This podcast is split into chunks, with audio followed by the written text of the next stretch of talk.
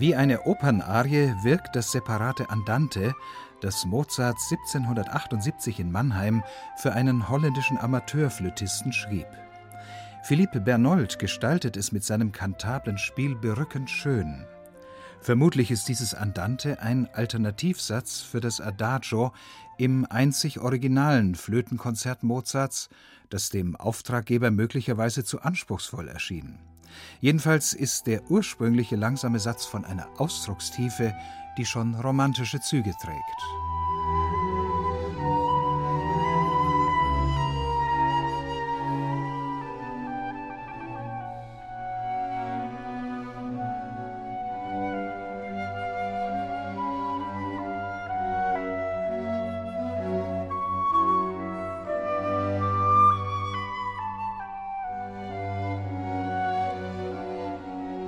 Mit seinem schlanken, verinnerlichten Ton erweist sich Philippe Bernold als idealer Mozart-Interpret und entkräftet spielend das alberne Vorurteil, Mozart habe die Flöte nicht gemocht.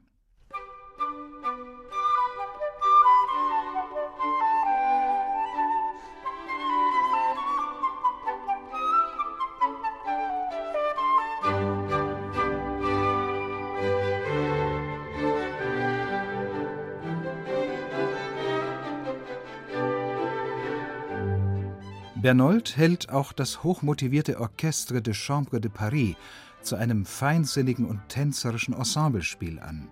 Schließlich hat Mozart das abschließende Rondo im französischen Menuettstil komponiert, vielleicht schon mit Blick auf seinen anschließenden Paris-Besuch, wo dann das bezaubernde Konzert für Flöte und Harfe entstand.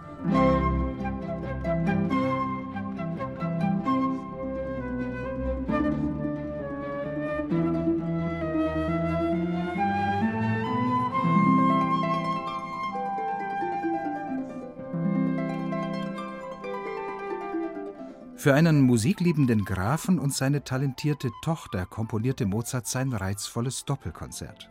Delikat instrumentiert und hinreißend in seinem Melodienreichtum bietet es den beiden Soloinstrumenten dankbare Entfaltungsmöglichkeiten. Der brillante Emmanuel Cesson und der blitzsauber intonierende Philippe Bernold ergänzen sich prächtig. Besonders im graziösen Andantino treten die beiden in einen anmutigen Dialog.